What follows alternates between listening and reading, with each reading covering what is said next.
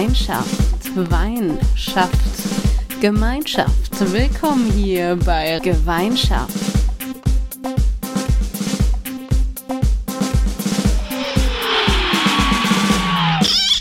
Hallo, liebe Hörerinnen und Hörer, zu unserer mittlerweile schon vierten Folge von Gemeinschaft.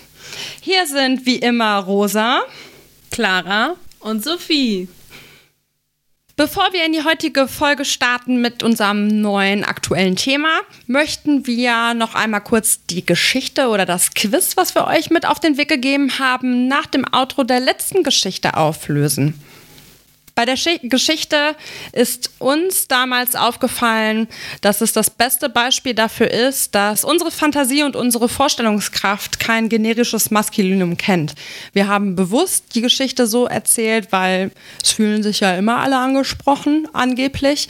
Aber da bei dieser Geschichte ist uns nochmal vor Augen geführt worden, äh, wie sehr Sprache doch auch Fantasie ähm, beeinflusst quasi. Und deswegen ist das unsere Lieblingsgeschichte dazu, um nochmal zu sagen, es ist wichtig, geschlechtergerechte Sprache zu verwenden und es ist wichtig, sich auch die Mühe zu machen, tatsächlich zu gendern. Doch auch noch was möchten wir euch auf den Weg geben, denn in den letzten Wochen ist was ganz Furchtbares passiert. Durch furchtbar schreckliche Polizeigewalt wurde George Floyd ermordet.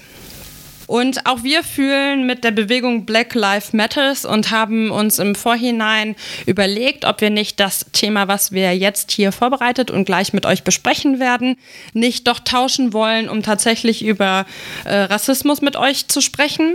Und wir drei sind uns übereingekommen, dass wir ähm, nicht quasi dieses Thema jetzt wählen wollen, denn es ist eine wahnsinnig furchtbare Tat gewesen. Es ist wahnsinnig furchtbar, wie damit umgegangen ist. Es ist schön zu sehen, wie viele Menschen sich damit solidarisieren mit der Black Lives Matters Bewegung. Doch wir haben ein bisschen das Gefühl gehabt, ähm, auf eine Art Zug aufzuspringen, wenn wir das, was wir vorher uns überlegt haben, eben nach hinten schieben. Und wir finden einfach, dieses Thema ist so unglaublich wichtig und ähm, so unglaublich berührend, dass wir jetzt erstmal die Zeit nutzen wollen, tatsächlich auch zuzuhören, mit dem Thema uns auseinanderzusetzen, ähm, von dieser Bewegung auch zu lernen und tatsächlich nicht als drei privilegierte weiße Frauen. Und ja, wir sind einfach privilegiert und nicht betroffen von diesem Thema und äh, dass wir uns bei so einer Folge, und ich bin sicher, wir werden dieses Thema definitiv aufgreifen, ähm, in dieser Form oder in einer anderen möglichen Kombination, dass wir ähm, eine gute Gästin dann zur Hand haben und tatsächlich wahnsinnig gut vorbereitet sind und ähm, dass wir dann einfach nochmal auf dieses Thema zu sprechen kommen, auch wahrscheinlich zu sprechen kommen darauf, wie es, ähm, welche Probleme wir haben, was Polizeigewalt angeht, beziehungsweise auch ähm, der Machtmissbrauch einfach, der durch ein verliehenes Amt auch irgendwie mitgenommen wird. Und von daher sind wir dennoch im Herzen bei der Black Lives Matters Bewegung, im Herzen beim Verstorbenen, im Herzen bei der Familie, im Herzen auch bei allen DemonstrantInnen, die auf die Straße gehen und dafür kämpfen. Und deswegen möchte ich jetzt mit euch beiden und mit euch da draußen anstoßen äh, auf die Bewegung. Ich hebe meine linke Faust und trinke mit einem großen Schluck Pinot Grigio auf diese Folge. Glück auf. Prost. Habe ich was vergessen? Wollt ihr was ergänzen? Es hört sich so ein bisschen an wie so ein Monolog, aber ich durfte so für uns drei sprechen, oder? Ja. Und nur damit ihr das nochmal zeitlich einordnen könnt, wir nehmen heute auf, heute ist der dritte, sechste, also der Tag nach dem Blackout Tuesday, wo viele aus Solidarität zur Bewegung äh, bei den sozialen Netzwerken äh, einfach einen schwarzen Post gemacht haben, um auf dieses Thema nochmal hinzuweisen, weswegen wir das hier auch nochmal so explizit besprochen haben. Genau, aber wenn ihr uns jetzt zuhört, dann seid ihr natürlich die Hörerinnen und Hörer der ersten Stunde und ihr wisst genau, es ist Freitag, der 12. Mai und auch an diesem Tag ist etwas ganz Besonderes. Juni. Juni. Juni. Juni. Wir haben zwar Corona, aber die Zeit vergeht echt schnell aktuell. Na gut, dann ist halt heute, wie ihr alle wisst, der 12. Juni. Und von daher. In noch mal so langer Zeit ist Weihnachten. oh Gott. Sorry. Konzentriere mich. Das ist voll der schlimme Gedanke. Was ist denn heute so passiert? Wichtiges, Geschichtliches, Gewerkschaftsrelevantes oder auch Sonstiges? Wenn wir mal ins Jahr 1994 zurückblicken, war das der Tag, an dem Österreich über den EU-Beitritt abgestimmt hat. Also es gab eine Volksabstimmung und zwei Drittel der Bevölkerung waren für den Beitritt in die EU. Am 17.07.1989 äh, war bereits ein äh, Beitrittsersuchen bei den Europäischen Gemeinschaften eingegangen. Diesen wurde dann 1989 zugestimmt und äh, der formale Beginn der Beitrittsverhandlungen war am 1. Februar 1993. Diese endeten dann am 12. April 1994 positiv und sorgten dann dafür, dass äh, durch die Zustimmung des EU-Parlaments die Volksabstimmung in Österreich durchgeführt werden konnte. So dass am Ende dann am 01.01.1995 Österreich der EU beitreten konnte, zusammen mit Schweden und Finnland. Die hatten gleichzeitig mit Österreich und Norwegen ähm, den Beitritt beantragt. Äh, in Norwegen scheiterte das jedoch an der Bevölkerung, die sich nicht mehrheitlich für einen Beitritt der EU ausgesprochen hat.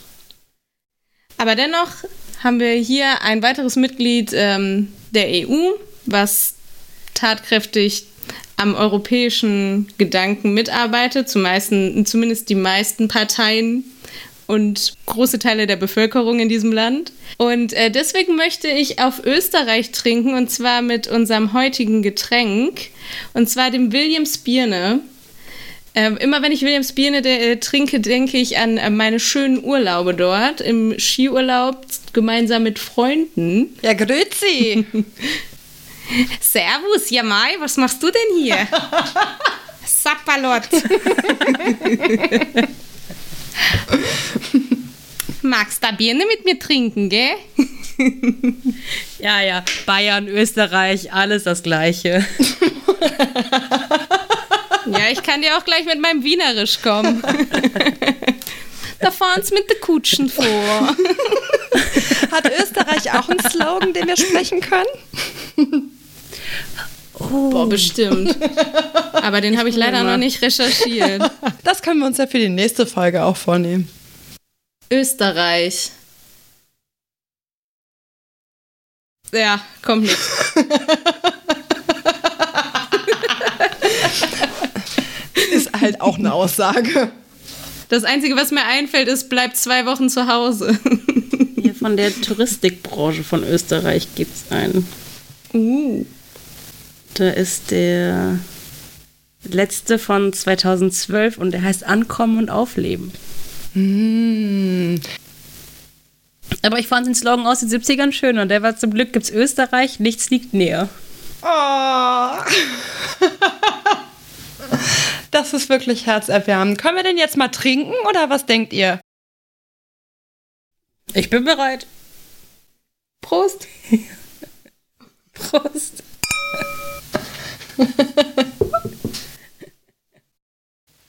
Müssen wir nicht einen Toast sprechen?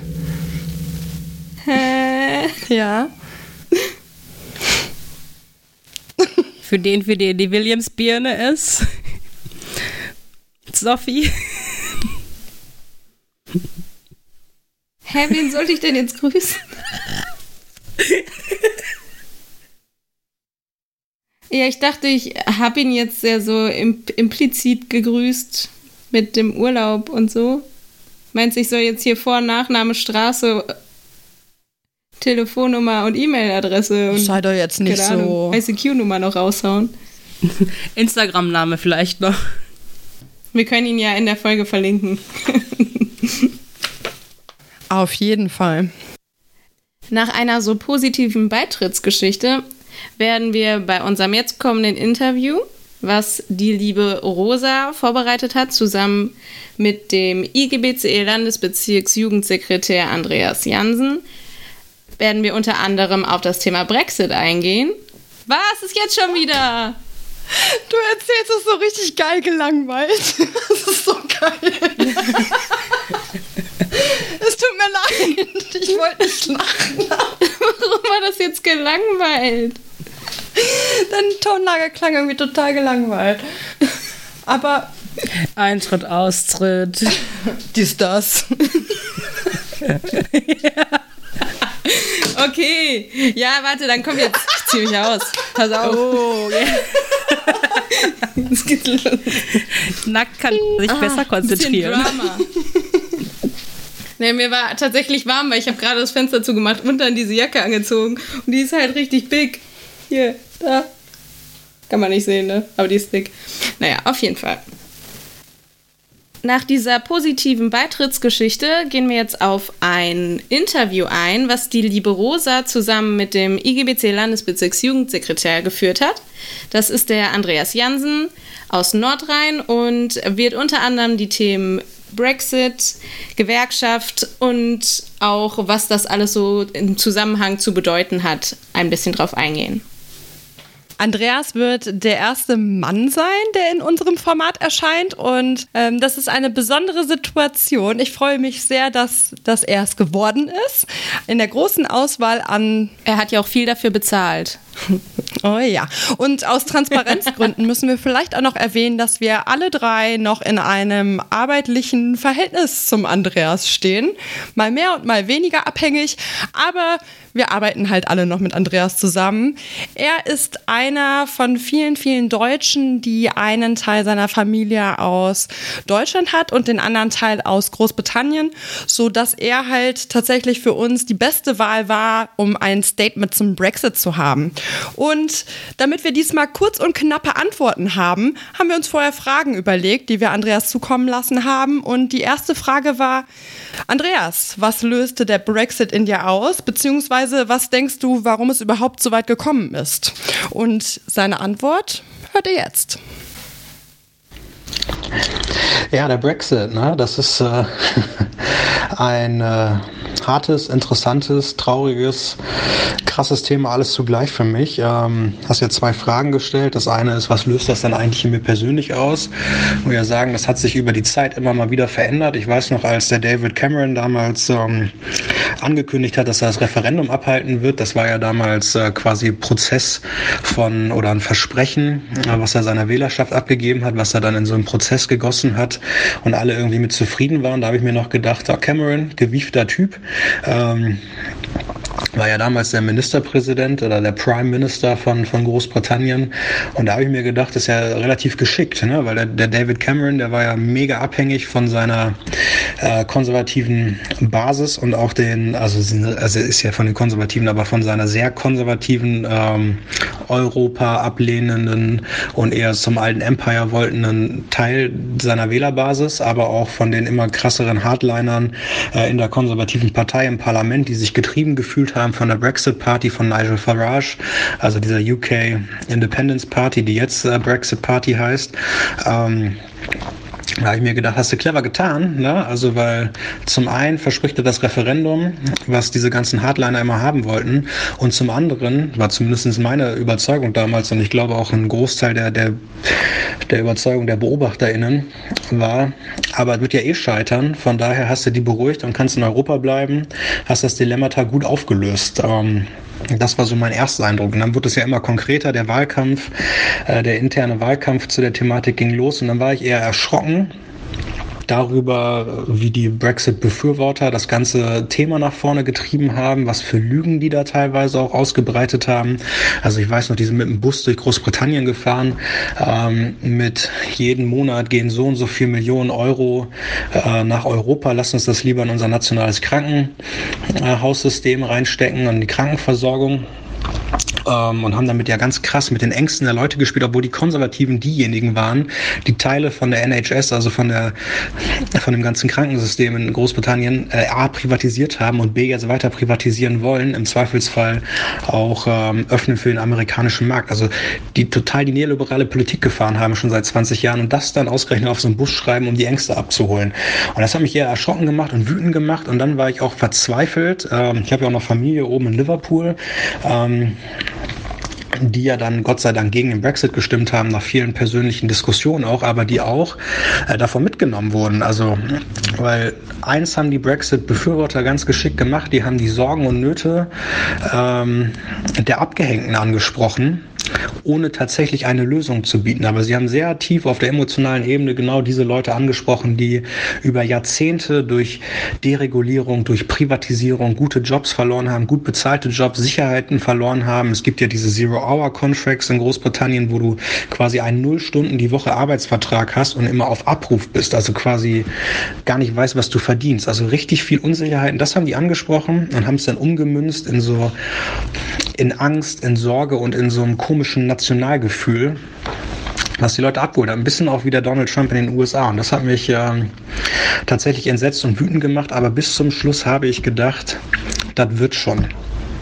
Ja, und dann kam die Abstimmung mit dem, mit dem bekannten Ergebnis und danach war ich eher, eher traurig und fassungslos, weil ähm,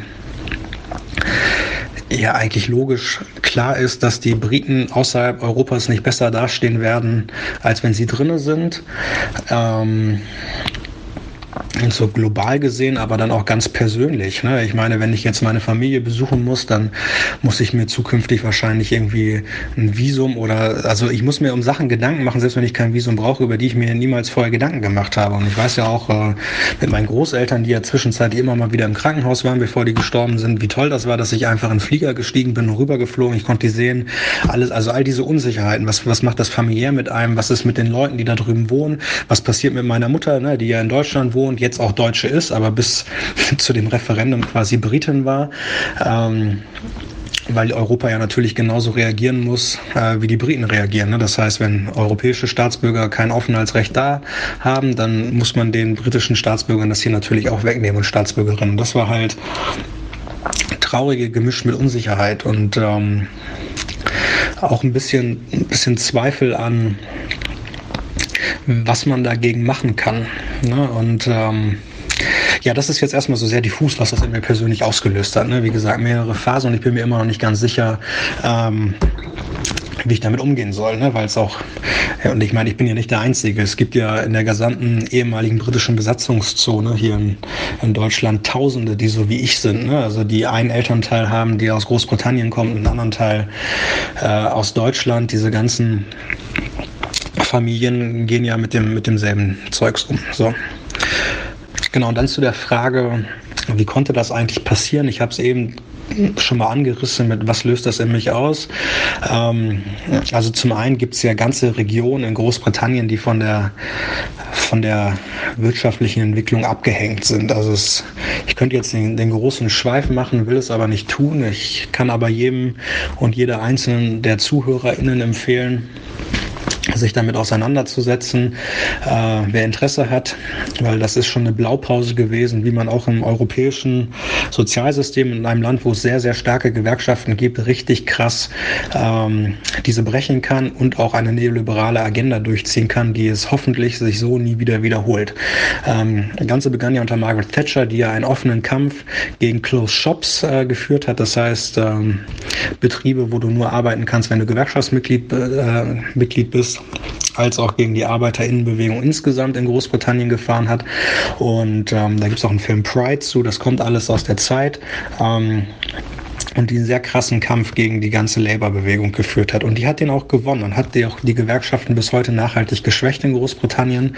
Ich überspanne das alles mal, aber es hieß auch, dass eine ganze Region, nämlich der Norden von Großbritannien, der ja sehr ein bisschen vergleichbar auch ist wie eine Mischung aus Nordrhein-Westfalen und Hamburg. Ne? Es gibt überall Wasser und Häfen und es gab aber auch ganz starke Industrieproduktion. Es gab Kohle, es gab Stahl, es gab Automobilherstellung, also eine ganze Industrieregion, die durch diese krasse Privatisierung und, und Deregulierungswelle ähm, einfach vor die Hunde gefahren wurde, auch bewusst kaputt gefahren wurde unter diesem Traum, wir machen jetzt alles in so einer krassen Dienstleistungsgesellschaft. Das heißt, es haben aber Tausende, ähnlich wie man es heute auch im Ruhrgebiet beobachten kann, erstmal ähm, im ersten Schritt Existenzen verloren, die man vielleicht wieder aufbauen konnte, aber ähm, mit Jobs, die bei weitem nicht so gut bezahlt waren wie im Vorfeld, weil auch Tarifverträge gefehlt haben, gewerkschaftliche Vertretung im Dienstleistungssektor, also die gleichen Herausforderungen wie hier auch, erstmal sich neu aufbauen musste, man erstmal reinstoßen musste. Und zum anderen, auch wenn man jetzt an das praktische Beispiel hier aus der Gegend in Nordrhein-Westfalen denkt, wieder ans Ruhrgebiet, die natürlich auch Identitäten verloren haben, weil man hat sich identifiziert mit seiner Arbeit, mit dem Stahlstandort, mit dem Kohlestandort. Das heißt, man hat diesen Leuten Identität genommen, man hat ihnen Sicherheit genommen und hat gleichzeitig relativ wenig ähm, getan, damit das wirtschaftlich wieder besser wird. Das heißt, du hast eine Region, die im großen Teil abgehängt ist von der Entwicklung zum Beispiel von der City of London, die ja ein Finanzmarktsektor ist und richtig geboomt hat die letzten Jahre. So, das ist passiert. Aber das Ganze ist passiert so Ende der 80er und die Entwicklung ist in die 90er mit reingegangen. Und was die Konservativen immer ganz gut getan haben, also auch Margaret Thatcher, könnt ihr mal bei YouTube eingeben, I want my money back, ganz, ganz berühmte Rede, womit sie quasi damals schon angefangen hat zu sagen, wir zahlen zu viel nach Europa. Also das ist jetzt erstmal neben dem, dass die Briten auch ein sehr nationales, stolzes Volk sind, bliblablub, ähm, lasse ich erstmal außen vor. Das ist so die Atmosphäre, in der das losging. Das heißt, die Leute haben gesehen, alles klar, wir, wir haben eine tiefere Integration in die Europäische Union, gleichzeitig immer wiederkehrende Kritik, dass man eigentlich zu viel dahin bezahlt und dann noch die richtige Realität, die sie in, in großen Teilen des Landes spüren, dass ihre Identität geklaut wird und dass ihre Sicherheit geklaut wird. So, die Leute haben das sehr klar auf die konservative Partei bezogen, aber heute ist die Erzählung eine andere und das haben die sehr gut ge äh, und geschickt gemacht.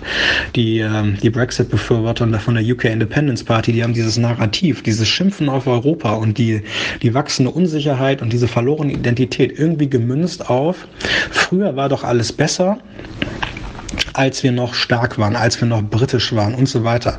Und haben damit auf ganz perverse Art und Weise die Sorgen und Nöte, die realen Sorgen und Nöte der Leute, die ich auch nachvollziehen kann, die auch da sind. Ich meine, meine Familie ist da selber krass von betroffen gewesen. Ne? Also da sind Landstriche vor die Hunde gegangen. Ne? Also das ist alles real. Die, diese ganze Scheiße ist für die Menschen real, haben die aber gemünzt bekommen in so eine Wut gegenüber Europa und eine Wut gegenüber so das Establishment. So ein bisschen auch wie äh, der Trump das in seinem Wahlkampf gemacht hat die haben ja auch ähnliche ähnliche Methoden verwendet. Ne? Also diesen Skandal mit der Datenauswertung, die haben das ja in Großbritannien im Kleinen probiert, was sie dann im, im Wahlkampf im Großen gemacht haben, ne? mit diesem, äh, mir fällt der Name gerade nicht ein, aber ihr wisst, wovon ich rede. Cambridge Analytics, das ist der Datenskandal von Facebook zur Trump-Wahl. Ihr findet den Link in den Show Notes. Und jetzt weiter.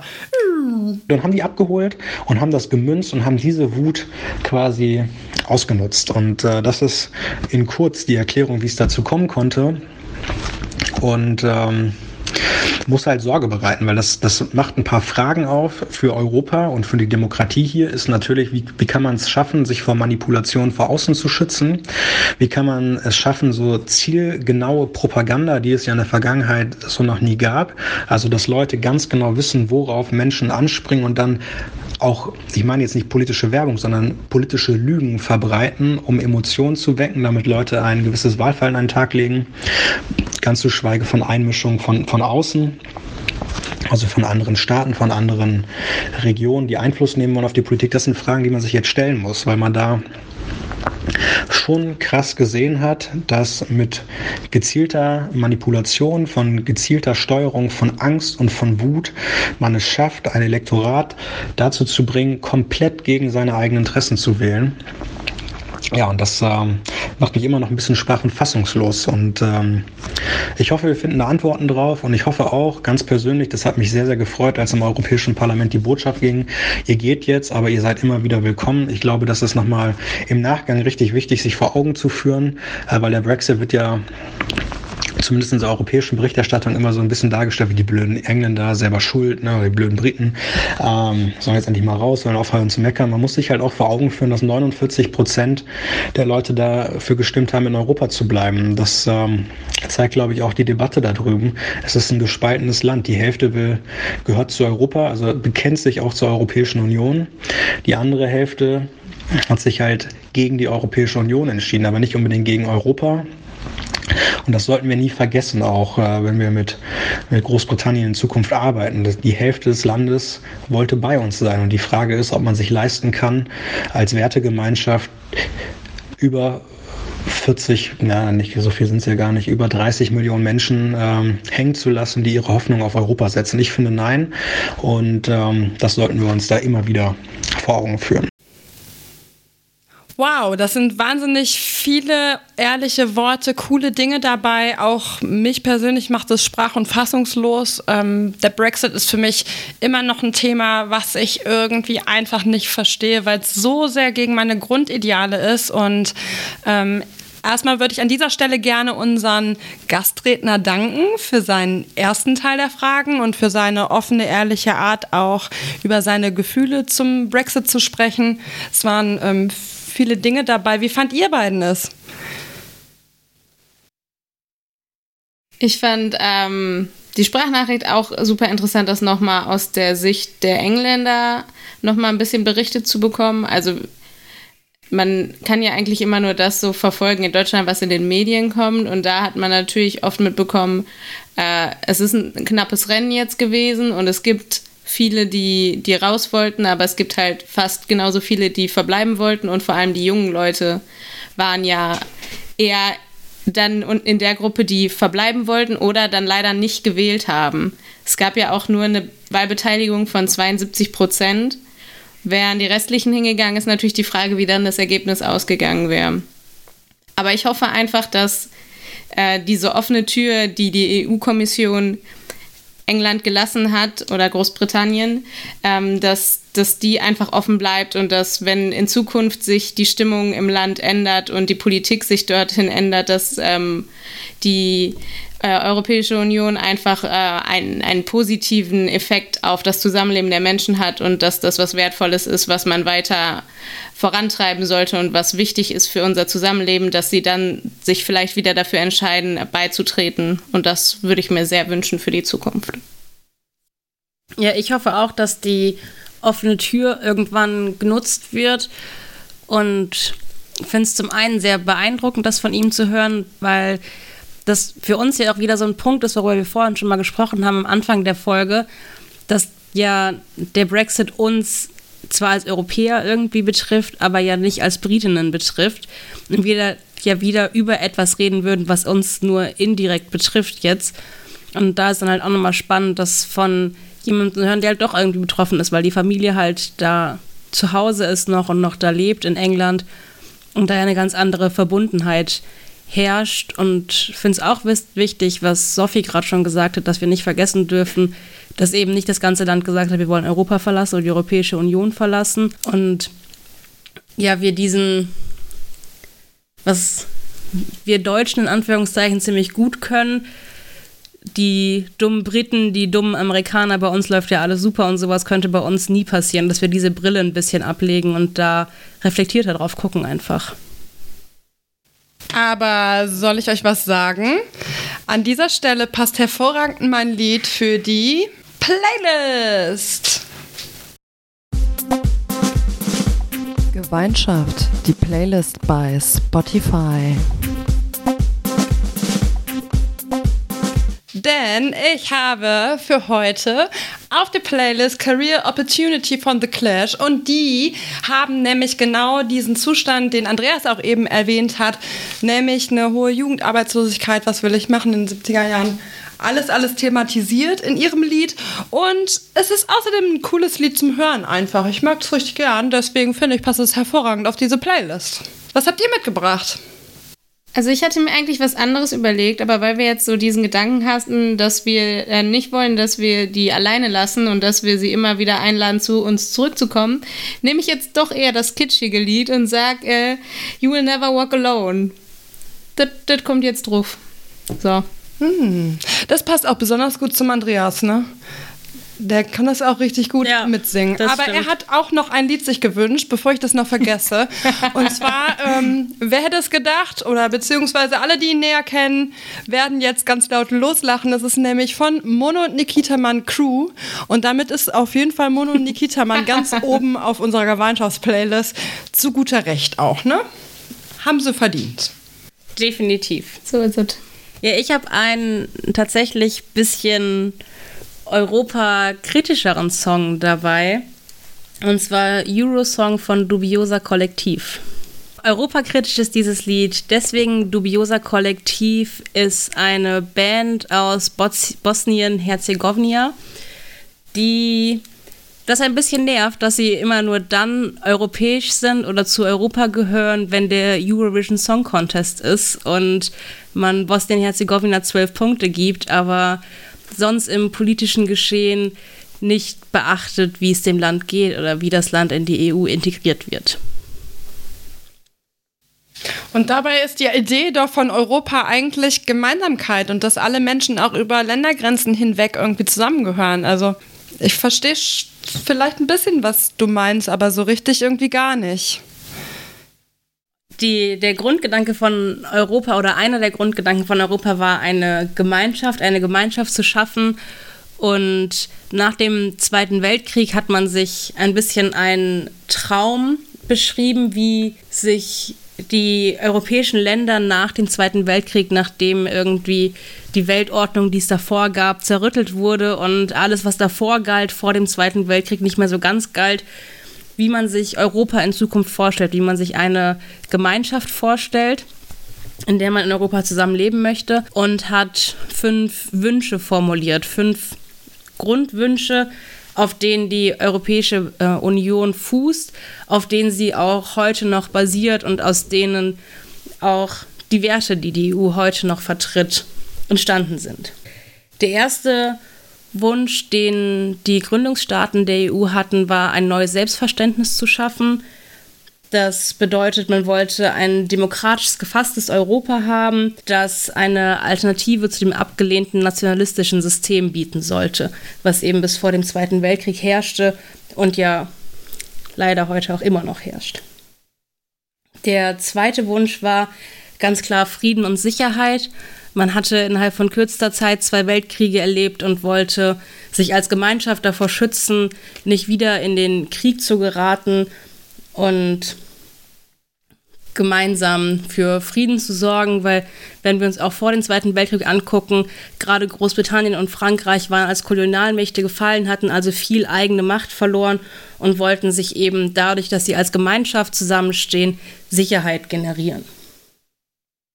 Und wenn wir nach dem äh, Fall der Kolonialrechte weitergucken, auch wenn die Länder alleine, gerade die großen Länder, da wieder Frankreich und Großbritannien, ziemlich mächtige Länder vor dem Zweiten Weltkrieg waren, konnte kein Nationalstaat alleine das verhindern, was im Zweiten Weltkrieg passiert ist, dass der Zweite Weltkrieg passiert ist. Und daraus wurde gelernt und eben gesagt, wenn wir uns gemeinsam für Frieden einsetzen, uns gemeinsam Sicherheit geben, können wir so große Kriege eher verhindern, als wenn wir weiterhin für uns selber sorgen. Aber ein weiterer Punkt der Sicherheit war auch, dass sich durch den, Welt, äh, den Zweiten Weltkrieg die weltpolitische Ordnung ein bisschen verschoben hatte. Das heißt, USA waren eine neue Supermacht, die gegen Großbritannien und Frankreich eine Gefahr ausstrahlten. Und zeitgleich war die Sowjetunion super stark nach dem Zweiten Weltkrieg. Und dagegen wollte sich die Europäische Union gemeinsam schützen, was ganz pragmatisch heißt, man wollte sich zum einen gegen den American Dream, gegen Amerika schützen und zeitgleich den Kommunismus vom Westen Europas abhalten. Der dritte Wunsch, der die Europäische Union angetrieben hat, war die Freiheit und die Mobilität. Das heißt, bei dem man wollte ein bisschen zurück zu dem, was man vorher hatte, zu einem gemeinsamen Markt. Man wollte, dass sowohl der Personen, der Waren als auch der Informationsverkehr und Fluss ungehindert von einem in das andere Land der Europäischen Union überfließen kann. Dadurch, durch diese Freiheit und Mobilität, hat man sich den vierten Wunsch auch zeitgleich erhofft, diesen zu erfüllen. Und das war wirtschaftlicher Wohlstand durch die Freiheit, den Verkehr frei zu gestalten in Europa ohne irgendwelche Hürden, war ein gemeinsamer Markt geschaffen. Und durch den gemeinsamen Markt konnte man den Handel intensivieren und effizienter gestalten. Dadurch auch die Lebensstandards der Menschen in Europa erhöhen, der Gemeinschaft in Europa. Und der wirtschaftliche Wohlstand, der durch die EU geschaffen werden sollte, war also nach dem Frieden oder neben dem Frieden vielmehr das größte Gründungsmotiv, was die Gründungsstaaten der Europäischen Union hatten. Hier ging es auch in zwei verschiedene Richtungen. Es gab zum einen die Europäische Gemeinschaft für Kohle und Stahl, die gemeinsam die Aufsicht über den Handel dieser Güter hatte, was auch da wieder den Punkt des Friedens mit berücksichtigt hatte, weil Kohle und Stahl die Güter waren, die man am ehesten brauchte, um einen Krieg voranzutreiben. Und durch die gemeinsame Aufsicht dieser Güter wollte man eben verhindern, dass einzelne Staaten der Europäischen Union dann doch wieder in den Krieg ziehen können. Daneben gab es aber auch noch das Freihandelsmodell EFTA. Und hier sollte Wirtschaft und Handel einfach nur gefördert werden, aber es sollte keine weitere Zusammenarbeit über die restlichen Güter neben Kohle und Stahl hinauslaufen. Und der letzte Wunsch der Europäischen Union war die gemeinsame Macht. Man wollte ganz klar durch den Zusammenschluss der Länder auch wieder an Macht gewinnen, weil die Einzelnen hatten, wie eben schon mal gesagt, Macht verloren durch den Zweiten Weltkrieg. Und diese sollte durch die Gemeinschaft wieder gestärkt werden. Das heißt, alleine konnten selbst Frankreich und äh, Großbritannien sowohl wirtschaftlich als auch militärisch nicht gegen die USA oder gegen die Sowjetunion irgendwie ankommen, nicht mit denen mithalten. Und deswegen wurde sich zusammengeschlossen, damit man da eben ein machtvolles Bollwerk gegenstützen kann, wo da in der EU dann nochmal ganz besonders Belgien, Niederlande und Luxemburg ganz stark drin waren, weil die als kleine Länder festgestellt hatten, ähm, alleine können uns auch unsere starken großen Nachbarn nicht helfen, weswegen diese drei Länder, die Benelux-Länder, eine sehr, sehr starke Verbundenheit haben innerhalb der Europäischen Union nochmal, um sich eben gegenseitig zu stützen. Wenn wir uns das angucken, was der europäische Traum war, woraus die EU entstanden ist und das mit den Werten von heute vergleichen, die Werte, die ein Land haben muss, tragen muss, damit es zur Europäischen Union dazugehören darf, sind die Würde des Menschen darf nicht berührt werden. Es muss Freiheit geben, Demokratie, es sollte eine Gleichstellung geben, eine Rechtsstaatlichkeit und die Menschenrechte sollten beachtet werden. Ist da ganz klar noch eine Linie zu ziehen, dass eben dieser europäische Traum, der die fünf Wünsche, die die Gründungsstaaten dazu gebracht haben, die Europäische Union zu gründen, auch heute noch ein ganz starker Antrieb der Europäischen Union sind. Das war der Traum der Gründungsstaaten über Europa, der europäische Traum nach dem Zweiten Weltkrieg.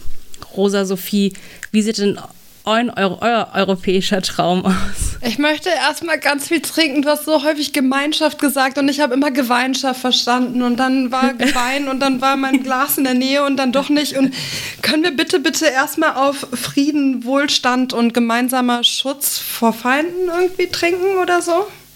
Sehr gerne, ja. Oder auf Demokratie? Gerne. Auf alles. Prost. Ich habe heute die Low-Budget-Version von Glas, deswegen hört sich das bei mir nicht so elegant an wie bei euch.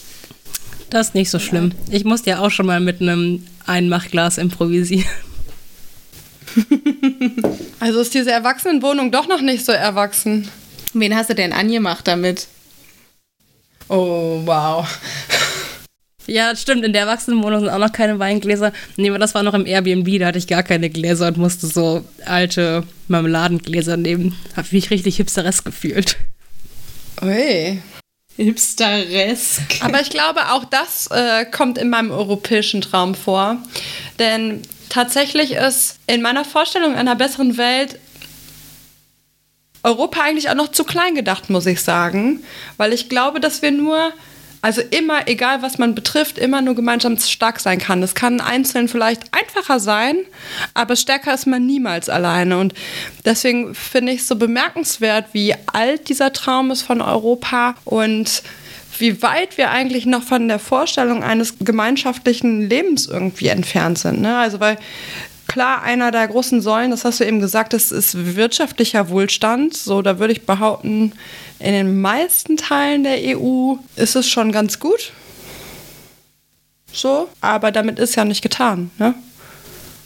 Und ich warte eigentlich darauf, dass wir als EuropäerInnen uns mal dazu bekennen, sagen, ja, es ist halt nicht nur diese Wirtschaft, sondern es ist halt wirklich auch ein gemeinschaftliches Leben und wir wollen, dass alle die gleichen Bedingungen haben zu leben und die gleichen Möglichkeiten haben, sich weiterzuentwickeln. Ne? Also so Bildungschancen, die gleichen Chancen auf dem Arbeitsmarkt, sowas wie gerechter Lohn und, und all diese Teile dazu und das fehlt mir irgendwie noch in meinem Europa, in dem ich gerade lebe? Oder bin ich da jetzt zu pessimistisch? Also hättest du gerne die United Nations of Europe? Ja, warum nicht? Ich meine, wir sind eh voneinander abhängig, ne? Aber da hätte ich dann das. Äh, oder United States of Europe?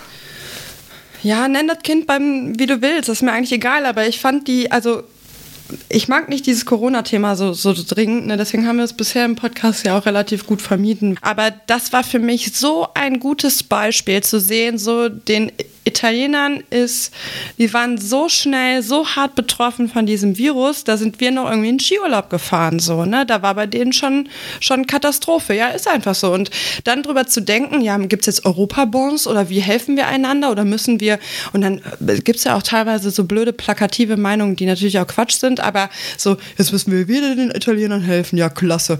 Ne? Das eine kriegen die schon nicht alleine hin, jetzt müssen wir da auch noch helfen und dies helfen und das ist ja unser Geld. So, nee, ist es halt nicht, weil wir sind irgendwie eine, eine Gemeinschaft, wir sind wirtschaftlich so krass, also ne, volkswirtschaftlich so krass verwoben, dass wir gar nicht ohne einander können. Das heißt, wir sitzen sowieso auch wirtschaftlich in einem Boot, dann können wir uns da auch menschlich ins gleiche Boot setzen.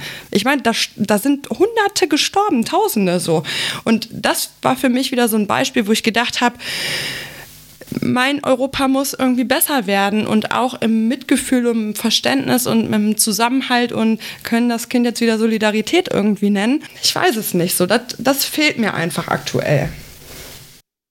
Aber ich finde, dein Gedanke mit dem europäischen Mindestlohn, den du gerade angesprochen hast, ist ja nur die logische Konsequenz, weil am Ende die Wirtschaft und der Markt wird schon europäisch geregelt und dann ist ja nur die logische Konsequenz, dass die Menschen, die sich in dem Markt befinden, was wir nun mal alle sind, dass da auch eine europäische Lösung zu der Entlohnung kommt.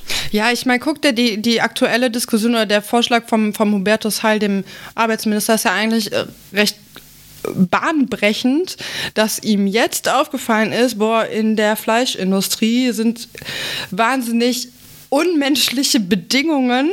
So, ne, das spielt was mit Entsenderichtlinie, also mit, ich gehe von einem Land zum anderen, um dort zu arbeiten, als klassische GastarbeiterInnen eine Rolle. Da spielt aber auch einfach die Bedingungen in den Unterkünften eine Rolle, die Entlohnung eine Rolle. Und seit Jahren ist das Thema irgendwie auf dem Tableau. Dann kommt es mal in so einem Peak einmal im Jahr kurz nur mal eine Zeitung und dann verschwindet es wieder. Und ich meine, dass jetzt erst so was Furchtbares passieren muss, dass da irgendwie ganz viele Menschen von einer furchtbaren Krankheit irgendwie angesteckt werden, damit auf einmal ein Gesetzesvorschlag in Windeseile kommt und so, ja, Werkverträge vielleicht schaffen wir die einfach ab.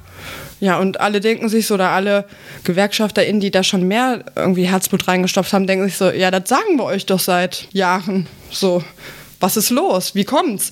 Und das ist für mich irgendwie total abstrus irgendwie, dass man dann sagt, jetzt ganz böse polemisch gesagt, so, ja, sind ja nur Rumänen, ne? Die können ja mal in meinem Schlachthof arbeiten. So. Und das finde ich, das ist nicht die Vorstellung von einem Europa. Und ich bin mir sicher, da müssen wir noch ein paar Jahre Arbeit investieren und noch ein paar MitstreiterInnen finden, damit wir das regeln können. Aber das wäre mir ein ganz, ganz dringendes Anliegen tatsächlich. Von meinem Traum von Europa. Ja, dass Europa halt in beide Richtungen gedacht wird. Also so einerseits, wenn es den Rumänen nicht gut geht, weil die nach Deutschland kommen und die krank werden, weil sie hier arbeiten und den Deutschen ihren überlebensnotwendigen Spargel und die Erdbeeren und die Wurst holen, dann ist das okay. Aber wenn ich jetzt als Deutsche nicht mehr nach Dänemark fahren kann, um Urlaub zu machen, weil die die Grenzen zumachen äh, wegen Corona und mich nicht mehr reinlassen, das geht dann gar nicht. Nee, wir sind ja alle eins. Und das ist ja, halt das so. betrifft einen ja dann persönlich. Genau, das selber. ist halt so diese Doppelmoral, ne? die mich bei dem Punkt ankotzt. Ja, wenn man nicht mehr in der eigenen Komfortzone sitzt, ist direkt bei ganz vielen Leuten vorbei. Ja. Ist ja wie bei manchen, die nicht mehr zum Friseur gehen durften. Schlimmste Sache, die in Corona Ja, das war äh, auch schwere Körperverletzung, dass man vier Wochen nicht zum Friseur gehen darf. Du. Gut, aber wir wollen das Thema ja nicht so tief anschneiden. Wie häufig geht ihr so in, zum Friseur? Einmal im halben Jahr. Ihr, ihr wisst noch, wann ihr bei mir übernachtet habt, oder? Ja. In meiner Hometown. Bei der großen Familienfeier. Ja. Exakt. Davor war ich beim Friseur. Einmal im Jahr. Ich eigentlich auch. Eigentlich immer im Januar, aber dieses Jahr war ich schon zweimal. What? Rosa gönnt sich. Aber ich muss tatsächlich auch zu ähm, den Ländergrenzen, die wir irgendwie nicht spürbar haben, normalerweise in der Europäischen Union. Ich habe jetzt festgestellt, wie sehr ich das schätze, weil ich bin ja privat persönlich öfters mal am Wochenende in der niederländischen Grenzregion. Und fand das schon irgendwie merkwürdig, dass ich dann halt immer, wenn ich Feierabend machen wollte, freitags erstmal gucken musste, ob die Grenze zwischen Niederlande und Deutschland noch offen ist oder nicht, ob ich da hinfahren kann am Wochenende oder mein Wochenende irgendwie umplanen kann, weil ich halt nicht mehr darüber kann. Und Rosa, du kennst es da, man merkt halt nicht, dass man im anderen Land ist, wenn man dahin fährt. Und das war dann schon verrückt, als dann auf einmal niederländische, deutsche und belgische Polizei da überall stand und halt geguckt hat, ob die Belgier auch schön brav nur in Belgien einkaufen gehen und die Deutschen kontrolliert hat, warum die jetzt in die Niederlande einfahren wollen und warum sie wieder rausfahren wollen. Da habe ich auch nochmal sehr stark persönlich gemerkt, wie wichtig mir diese Reisefreiheit ist. Ähm, wollen wir jetzt auf Mitbestimmung eingehen? Dein Traum von Europa fehlt auch noch. Sie fühlt's nicht. Ich fühle es nicht, Europa.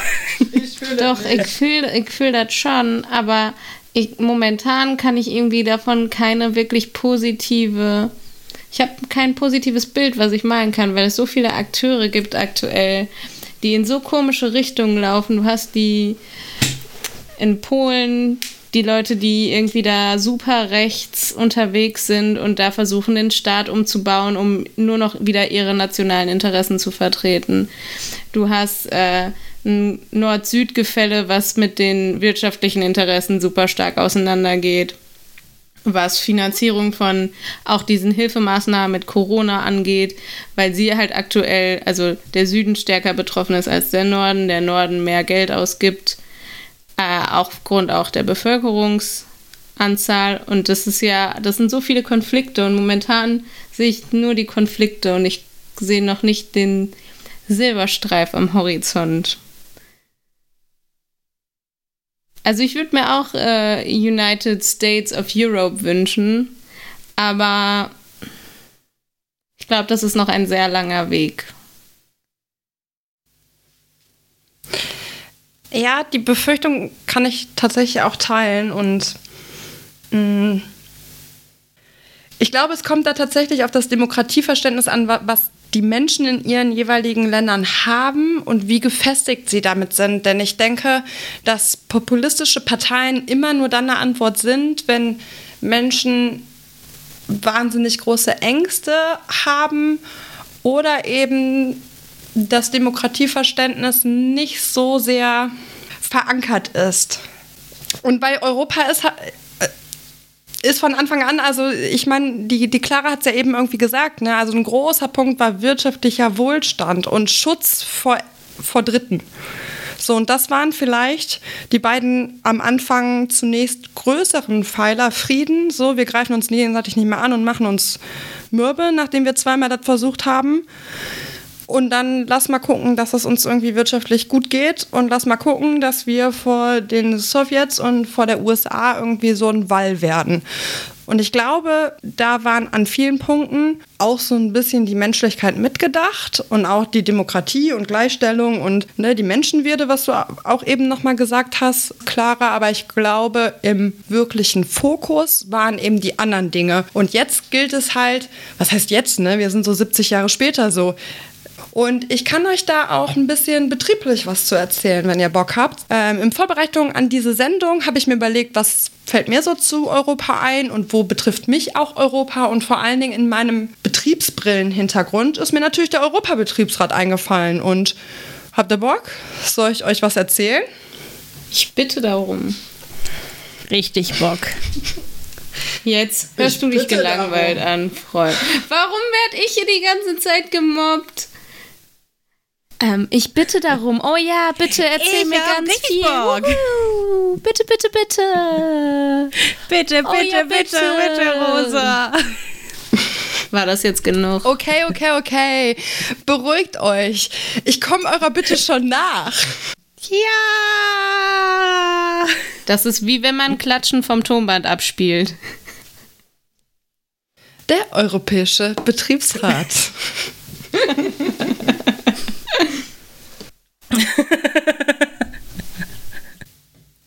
Für mich hat Demokratieverständnis tatsächlich das erste Mal was in mir bewirkt, als ich betriebliche Mitbestimmung angefangen habe. Das heißt, als ich mir überlegt habe, boah krass, es gibt da Gremien, in die ich mich reinwählen kann. Von anderen, damals waren es Azubis, weil ich war in der Jugend- und Auszubildendenvertretung als erstes. Ähm, die können mich wählen und ich kann da tatsächlich Sachen durchsetzen oder voranschieben oder mir besser überlegen, als sie gerade sind.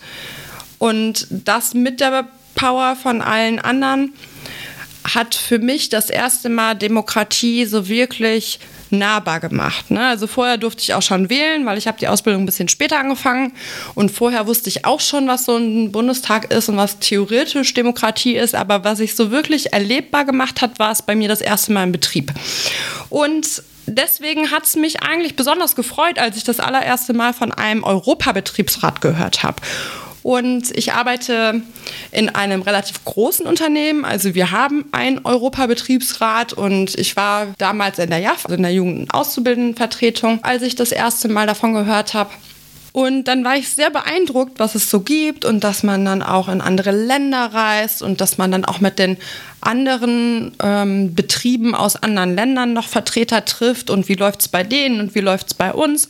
Und fand das eine total tolle Idee war nachher relativ schockiert, als ich mitbekommen habe, dass die gar keine Rechte haben oder gar keine richtigen Rechte haben in meinem Sinne.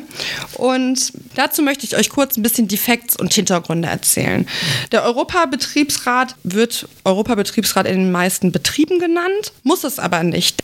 Beim Europabetriebsrat ist es nämlich so, es gibt eine EU-Richtlinie, die besagt, dass alle Unternehmen, die mindestens 1000 ArbeitnehmerInnen in den Mitgliedstaaten haben, und ich meine, 1000 ist schon eine relativ große Hausnummer, und dann auch noch jeweils mindestens 150 Arbeitnehmenden in mindestens zwei Ländern haben. Also man braucht schon zwei große Betriebe, dann es ist vorgesehen, einen Europabetriebsrat einzurichten. Das ist eine Richtlinie und alle Staaten sind quasi dann verpflichtet, diese ins nationale Gesetz oder ins nationale Recht umzusetzen, hat aber auch zur Folge, dass eigentlich gar nicht richtig geklärt ist, welche Rechte und Pflichten denn genau diese arbeitnehmenden Vertreter haben.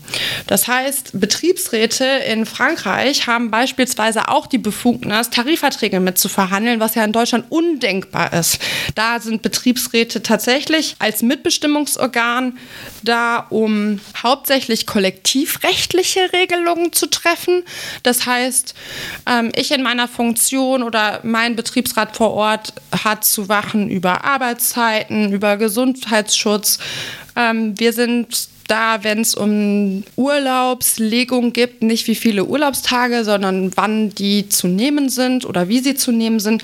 Solche Sachen sind in Deutschland mitbestimmungspflichtig. Und wir haben sogar ein Mitwirkungsrecht, so nennt sich das auf Juristendeutsch.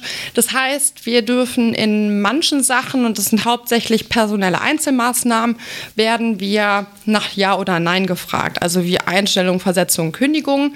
Da können wir eigentlich nichts besonders groß regeln, aber zumindest werden wir angehört.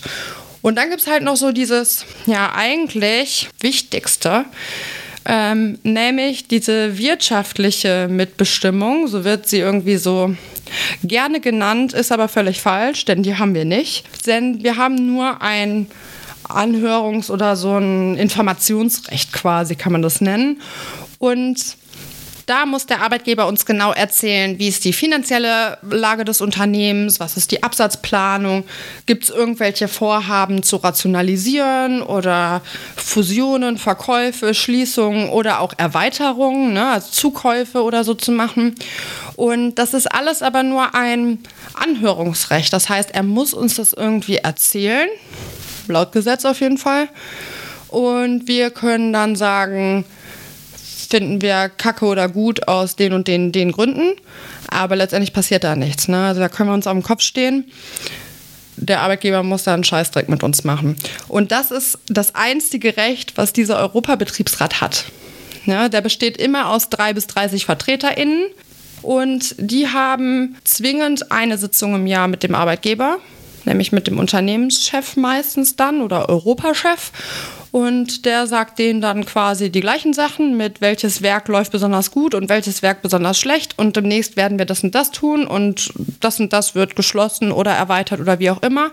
Aber ich meine, das passiert einmal im Jahr mindestens. Und ja, mehr Mitbestimmung ist das dann auch nicht. Ne? Die können dann sagen, boah, das finden wir voll scheiße oder voll nicht scheiße, aber letztendlich kann der Unternehmer machen, was er will. Und das ist tatsächlich das, was ich am Europabetriebsrat am meisten kritisiere, denn irgendwie steckt für mich das Wort Betriebsrat da drin und deswegen auch eine Mitbestimmung. Und wenn ihr mich jetzt fragt, haben unsere Betriebsräte schon genug Rechte, dann würde ich sagen, auf gar keinen Fall. Und kann euch nochmal 30 Sachen aufzählen, die ich gerne mehr hätte oder besser hätte oder cooler geregelt hätte. Und wenn ich dann aber wieder denke, ja, okay, dann kommen die schon auf europäischer Ebene zusammen. Und ich meine, in dem Unternehmen, wo ich bin, die dürfen sich mehr als einmal im Jahr treffen. Ich glaube, das ist einmal im Quartal, wo sie sich treffen. Einmal ist, im Jahr ist definitiv in Deutschland, weil hier unser Hauptsitz ist. Ähm, und mindestens zweimal, glaube ich, besuchen sie andere Länder. Das heißt, es sind wahnsinnig viele Reisetätigkeiten, das hat mit wahnsinnig vielen Kosten auch zu tun. Und es ist so wichtig, irgendwie Europa erlebbar zu machen für die Mitbestimmung. Und es bringt so viele Sachen, ähm, tatsächlich mal zu hören, ey, wie ist es bei euch in Spanien? Ne? Oder jetzt auch zu Corona-Zeiten. Ne?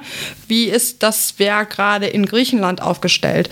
Solche Dinge einfach zu klären und Verständnis füreinander zu haben und irgendwie sich auszutauschen, ist so eine coole Idee.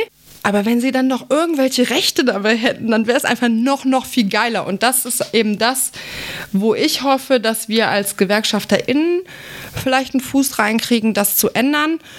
Und da würde ich gerne wieder einen Schwenk zu meinem Anfang machen, wo ich als Jaffi eben das erste Mal davon gehört habe, wo ich gedacht habe, geil, warum gibt es eigentlich keine Europa-Jaff? Dann ist mir mal aufgefallen, okay, duales System und Jugendauszubildenden vertreten ist mit am dualen Ausbildungssystem irgendwie gekoppelt. Ja, das gibt es irgendwie nicht so in so vielen Ländern in Europa. Ähm, aber warum machen wir es nicht einfach mit einem mit einer Altersgrenze oder mit einem zwingenden Austausch oder irgendwie eine Veranstaltung im Konzern, wo tatsächlich junge Möglichkeiten, äh, junge Menschen die Möglichkeit bekommen, auch mal Europa zu erleben, auch mal andere Werke zu erleben, ein Austauschprogramm etc. Und das würde ich mir einfach wünschen, dass wir das viel, viel mehr auch in den Betrieben vorantreiben. Ich finde auch generell, also ich habe mir mal die Zahlen so angeguckt. 2015 gab es 1071 ähm, Europabetriebsräte. Findet ihr das viel oder Voll wenig? wenig. Hättet ihr mehr oder weniger geschätzt? Ja. Also laut, laut, ähm, laut den Zahlen ähm, 2010 gäbe es halt noch ein Potenzial von 1500 Unternehmen, in dem man die Voraussetzungen hätte, um äh, noch ein EBR zu gründen. Und es wird halt nicht gemacht. Meint ihr, das liegt daran, dass ähm, halt die einmal keine Rechte haben und deswegen äh, sich manche Leute nicht denken, dass es sinnvoll ist, sich da überhaupt zu engagieren? Oder auch, dass die Unternehmen ähm, halt die Kosten scheuen und sich deswegen irgendwie dagegen positionieren, dass gar nicht erst ein Betriebsrat äh, auf europäischer Ebene entsteht? Ich glaube, das liegt schon ein wenig an der Kostenfrage und ich finde auch tatsächlich diese Grenze zu hoch. Ne? Also warum braucht man 1000 Arbeitnehmende, um eine, ein Mitbestimmungsorgan irgendwie zu rechtfertigen. Ich meine, beim Betriebsrat sind es theoretisch fünf. So, und dann darf ein Betrieb oder kann, können ArbeitnehmerInnen einen Betriebsrat äh, gründen. Bei fünf Peoples so. Und was ich mich gefragt habe, ist gerade wir so, die in Grenzregionen leben oder dann halt aus privat-persönlicher äh, Beziehung dann häufiger mal in eine Grenzregion sich befinden. Ähm, das wäre doch, also ich verstehe nicht, wenn man zwei Betriebe hat, die der eine in Holland, der andere in Belgien, der andere in Deutschland, alle haben irgendwie 100 Arbeitnehmenden, ja, warum denn nicht? Und ich meine, dann ist es null teuer, weil die fahren zehn Minuten zueinander. So. Also wisst ihr, was ich meine? Es ist nicht null teuer, aber es ist überschaubarer. Ja. Aber baust du deine Standorte zehn Minuten? Das stimmt. Aber ich kann mir schon auch vorstellen, dass ähm, dadurch, dass der EBR eben keine Durchsetzungsrechte hat, auch so ein bisschen die Motivation einfach von den Betriebsräten auf der nationalen Ebene nicht ganz so hoch ist, ein EBR zu gründen oder Anstrebungen zu machen, dass der gegründet wird, weil auch wenn das das Klischee ja gerne mal besagt, aber ich würde behaupten, dass unsere Betriebsrätinnen und Betriebsräte, gerade wenn die dann nochmal auf GBR oder auf Konzernebene unterwegs sind, jetzt nicht unbedingt mit viel Freizeit beglückt werden, sondern halt auch in ihrer nationalen Ebene schon viel zu tun haben. Und dann halt die Überlegung, können wir das überhaupt stemmen, nochmal auf europäische Ebene zu gehen, wenn wir da keine wirklichen Rechte haben, auch nochmal groß ist. Und dass die Zahlen dann nochmal runterzieht. Ja, ist dann so verschenkte Zeit und Mühe, Genau. ne? wenn man. Also klar, ist dann schön, mal irgendwie drei Tage in Madrid, Madrid oder so verbringen zu können, aber die Zeit muss man halt auch haben. Ich kenne nur drei Leute, die schon mal im Europabetriebsrat waren tatsächlich und die meinten, das wäre einfach Hardcore, weil du bist nur auf Achse, du bist eigentlich nur in deinem Konferenzraum, denn ähm, die Firma, in der ich arbeite, ist so groß, dass wirklich, wirklich viele Länder auch vertreten sind, unterschiedlicherweise. Und jeder hat seinen eigenen äh, Dolmetscher oder seine Dolmetscherin. Also jetzt kriegen alle Englischkurse, aber alle sind noch nicht so viel tatsächlich miteinander Englisch zu reden, dass du in wirklich betrieblichen, akuten wirtschaftlichen Zahlen viele Menschen einfach nicht mitkommen. Deswegen hat jeder nochmal so einen simultanen DolmetscherInnen da irgendwie in so Kabinen sitzen. Und das ist glaube ich, nochmal auch super schwierig, dann sich zu konzentrieren den ganzen Tag. Also erstens die ganzen Informationen zu verarbeiten, dann irgendwie den ganzen Tag auf Achse zu sein, das zu verstehen, das zu verarbeiten, darauf zu antworten und wieder diese Übersetzung abzuwarten. ne? Also du hast ja auch immer einen Timeslot. Mm, Deswegen glaube ich schon, dass Europabetriebsrat aktuell für die meisten Unternehmen, die einen haben, überhaupt nicht witzig und nach Städtetrip ist. Ich aber denke, dass genau die, die da sind, auch das Verständnis haben für, wie können wir vielleicht die ganze Unternehmung und das ganze Wirtschaft unserer Firma irgendwie weiter nach vorne zu bringen, um uns alle gemeinsam aufzustellen für die Zukunft. Und das finde ich eigentlich viel wichtiger als nur die reine deutsche oder sogar die eigene Standortmeinung oder das Gefühl dabei. Ja, auf jeden Fall, da stimme ich dir auch voll zu. Ich habe halt nur überlegt, ob da vielleicht, ob das mit ein Punkt sein könnte. Also gerade wenn du nochmal sagst, es ist super stressig, dass eben die intrinsische Motivation noch einfach von den Betriebsrätinnen da teilweise stärker wäre, wenn eben der EBR nicht nur super Stress wäre, sondern auch wirklich Recht hätte.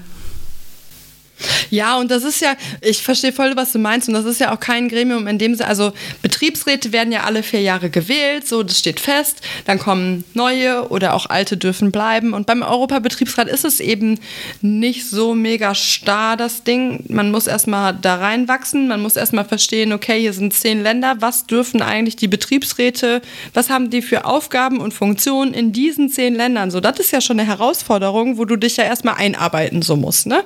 Da muss man nochmal verstehen, was sind Gewerkschaften in den ein oder anderen Ländern, was haben die da für genaue Funktionen und sind die eher unterstützend oder sind die mit im Betrieb und machen die auch Betriebsvereinbarungen oder nur Tarifverträge?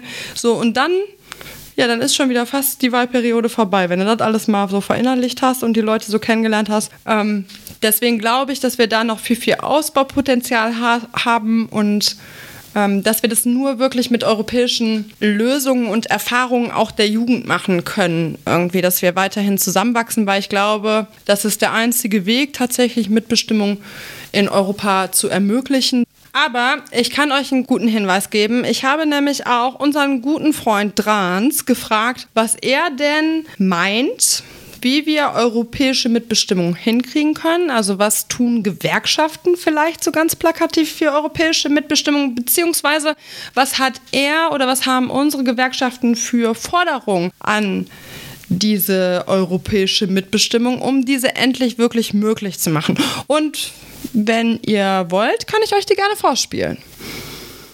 Müssten wir jetzt wieder ganz, ganz begeistert klingen? ja, bitte, bitte, bitte, zeig uns, was Drahts zu sagen hat. Okay, ich spiele sie einfach ab. Wieder eine sehr gute, sehr harte Frage, die ich äh, versuche mal kurz anzuschneiden. Also aus meiner persönlichen Perspektive, woran es mangelt. Also ich hau mal erstmal so eine Plattitüde raus. Ne? Wir müssen dem organisierten Kapital auch eine organisierte Arbeitnehmerschaft entgegenstellen und das Ganze natürlich auch international. Und das ist eigentlich auch das Problem, wo es losgeht. Wir haben ganz viele gute nationale Mitbestimmungsgesetze in Europa die alle sehr, sehr unterschiedlich sind, auch anders traditionell gewachsen sind. Ähm, muss man nun mal mit klarkommen, dass wir ein Kontinent sind mit vielen, vielen Ländern, mit vielen, vielen unterschiedlichen Traditionen, auch was die Mitbestimmung, was die Arbeitnehmerinnenbewegung angeht. Ähm, und ähm, diese Tradition hat der Kapitalismus so natürlich nicht, ne? weil ich meine, sein Ding ist halt, ich hole mir Geld, ich mache damit was und verhökere das für mehr Geld. Und ob ich das jetzt äh, auf diesem äh, Teil des Globus mache oder auf dem anderen, ist dem Kapitalismus als ne, Konstrukt erstmal vollkommen Latte. Äh, das Einzige, was den so einhegt, sind ja nun mal gesetzliche Regelungen und Ordnungsfaktoren. So, und damit sind wir auch schon eigentlich beim, beim Kern des Problems. Ne? Also, wo können Gewerkschaften ansetzen? Also, wenn wir jetzt an Europa denken, dann macht es durchaus Sinn, irgendwann mal zu einem äh, arbeits- und sozialrechtlichen europäischen Raum zu kommen. Das heißt, wo man gewisse Regeln hat, die sich ähneln. Die Frage ist, ob man das bei Mitbestimmung ebenfalls hinbekommt. Also man hat ja so einen Versuch gemacht mit der SE, die ja eher jetzt so ein Modell geworden ist, ähm, Mitbestimmung zu vermeiden, zumindest die deutsche Mitbestimmung.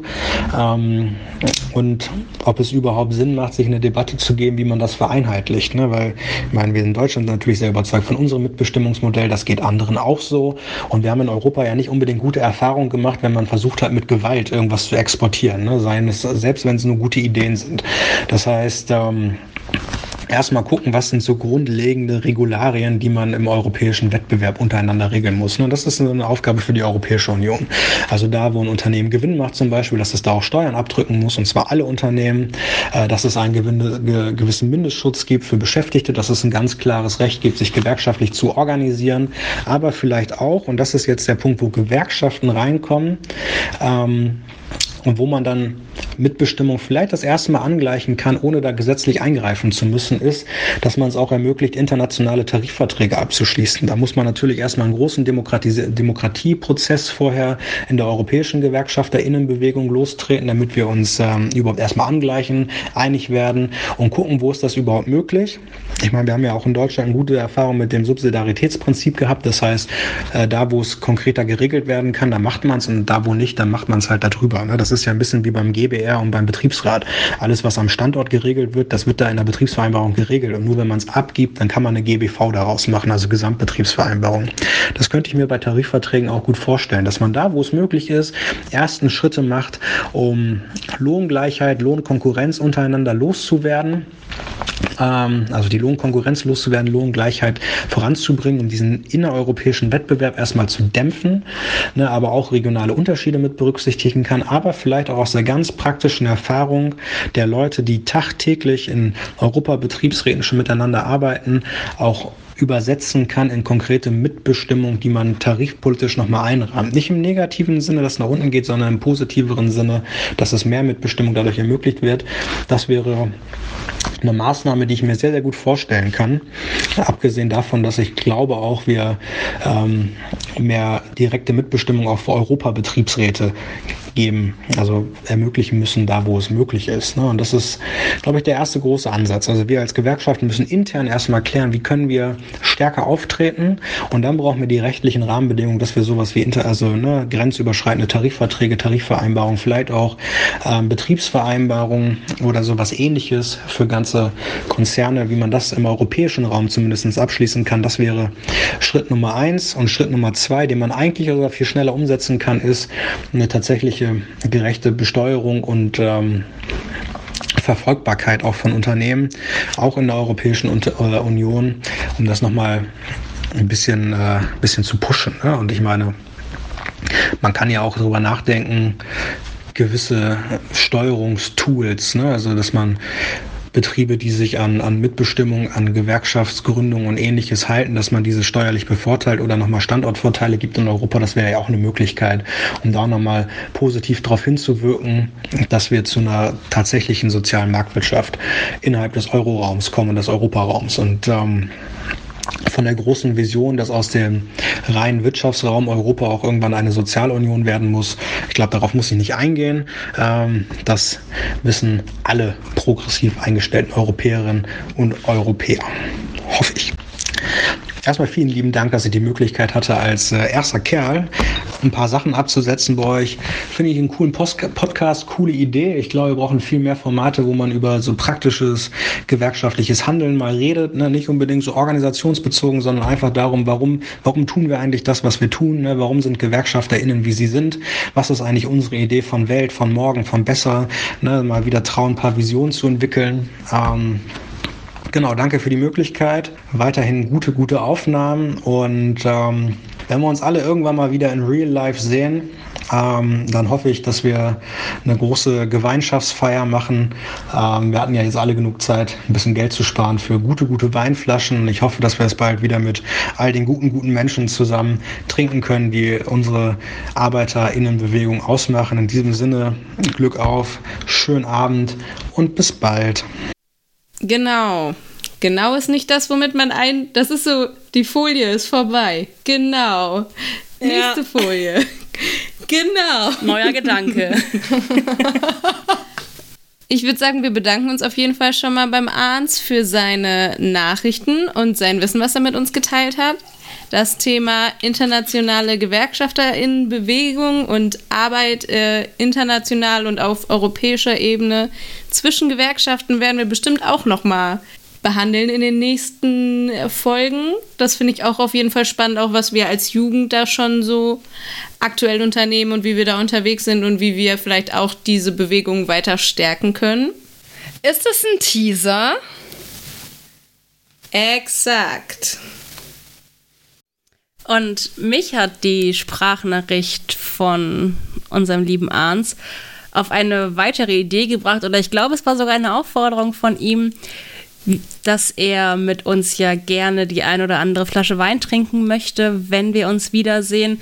Und ich finde, da könnten wir ja auch gut unser heutiges Thema Europa mit einbringen und schlage deswegen vor, wenn wir vier uns wiedersehen dürfen, bringt jede und jeder ein bis zwei Flaschen Wein aus einem europäischen Land mit und wir trinken uns durch Europa. Jede ein eine bis zwei, zwei Flaschen? oh. Oh mein Gott. ja, wir können ja kleine Flaschen mitbringen. Weißt du, was Rosa ja. dazu zu sagen hat? Challenge accepted. Gut, dann würde ich sagen, stoßen wir erstmal auf unseren europäischen Weinabend, den wir dann mit Arns haben werden, an. Und Cheers. auf unsere Dankbarkeit. Hier. Prost. Ich habe gerade tatsächlich nur einen aus der Nahe. Mm. Ich habe gerade mal geguckt. Meiner kommt nicht von der Nahe, meiner kommt aus Italien. Bella Italia. Oh, meiner auch. Bella ciao. Heute trinke ich ein Trebbiano d'Azzurro. Abruzzo. So. Oder so. ähm, ich habe einen Riesling und zwar aus der Steillage, wenn ihr wisst, was ich meine. Auf gar keinen Fall verstehe ich, was du sagst.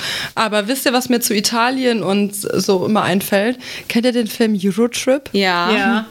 Da sagt er immer, scusi, scusi. Und vielleicht können wir in dem Moment auch tatsächlich an ähm, meine Freundin Luca Toni einen Gruß senden. Die ist nämlich immer noch in Norditalien. Ich habe gehört, die Grenzen werden jetzt wieder aufgemacht. Mm, und von daher freue ich mich auch, wenn Luca Toni nochmal in die Heimat kommt und sie darf auch ein bis zwei Flaschen Wein mitbringen und dann lade ich euch noch mit ein und dann können wir auch nochmal so einen schönen europäischen Weinabend verbringen. Mit Yogena. Klingt das schön. wundervoll. Da freu ich Das klingt drauf. gut. Darauf trinken wir nochmal, oder? Wir haben heute noch nicht so viel getrunken. Nee, überhaupt nicht. Aber das tut uns vielleicht auch mal gut. Das stimmt. Gerade wenn man auf die Uhrzeit guckt, weil kleiner Teaser, gleich wird's bei Rosa wieder dunkel. Drei Minuten Ich glaube, noch, das oder? ist gerade passiert. Ich weiß nicht, ob ihr es hört. also, weiß soweit ich das sehe, drei Minuten Mein. Schreibtischlampe ist ausgegangen, deswegen. Ich meine auch, drei Minuten noch. Dann haben wir ja Glück. Also vielleicht könnte in der Zeit äh, die liebe Clara schon mal ähm, weiter etwas über deine Person enthüllen. Meinst du, wenn wir gerade schon bei Rosa sind? Exakt. Das mache ich doch liebend gern. Weil wie der und die aufmerksame Hörerinnen und Hörer gemerkt hat, haben wir schon gelüftet, wer denn eigentlich Sophie ist und wer denn eigentlich Clara ist. Aber die große Frage darum, wer ist eigentlich unsere Rosa, ist noch offen. Unsere Rosa wurde am 5. März 1871 als Rosalia Luxemburg in Zamoszk im polnischen Bereich des äh, Kaiserreichs Russlands geboren. Sagen wir einfach Polen. In Polen, ja. Hat Polen auch so einen freshen Satz? ja. Wahrscheinlich auf Polnisch, den halt niemand aussprechen kann. Ja, und zu der Zeit waren die ja noch nicht befreit, oder? Das stimmt. Nee, waren sie nicht. Und Rosa wurde als Sohn eines äh, polnischen Holzarbeiters geboren und hat trotzdem in Warschau auf einem Gymnasium die Schulbildung genossen, was sehr besonders war, weil sie war da nur mit anderen Töchtern von russischen Beamten, weil die höhere Schulbildung eigentlich noch nicht für Arbeiterinnenkinder geöffnet waren. Und hier lernte sie vier Sprachen perfekt, was ich auch schon mal ziemlich beeindruckend finde. Und begann bereits während ihrer Schullaufbahn sich in linken politischen Gruppierungen zu engagieren und sich da einzusetzen. Mit 16 Jahren trat Rosa dann der ähm, polnischen Sozialdemokratie bei. Durch ihr Engagement in der polnischen Sozialdemokratie wurde Rosa 1889 dazu gezwungen, in die Schweiz zu fliehen, weil sie aufgrund ihrer Forderungen gegen Nationalismus, Opportunismus und Revision, Revisionismus in Polen nicht mehr geduldet war und das Land verlassen musste. Auch in der Schweiz konnte sie die Bildung weiter genießen und konnte 1897 einen Doktortitel in Zürich erlangen, was auch zu diesem Zeitpunkt für Frauen eine sehr besondere Leistung war einfach.